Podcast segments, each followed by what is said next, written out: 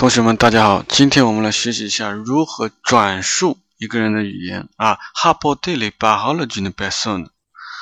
On peut dire il m'a dit qu'il viendrait dimanche. Il m'a demandé si j'étais français. Il a voulu savoir si nous étions satisfaits.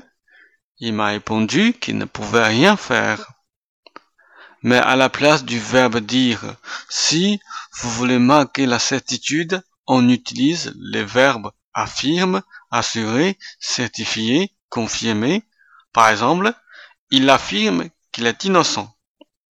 Et pour une information, on utilise le verbe avertir, indiquer, informer, prévenir. Par exemple, elle m'a averti qu'elle ne pouvait pas venir demain. Pour une histoire, on utilise le verbe raconter. Il m'a raconté comment il avait rencontré sa femme. Pour un secret, on utilise les verbes confier, réveiller. Par exemple, elle m'a confié qu'elle était amoureuse de Bruno. Pour une explication, on utilise les verbes expliquer, préciser.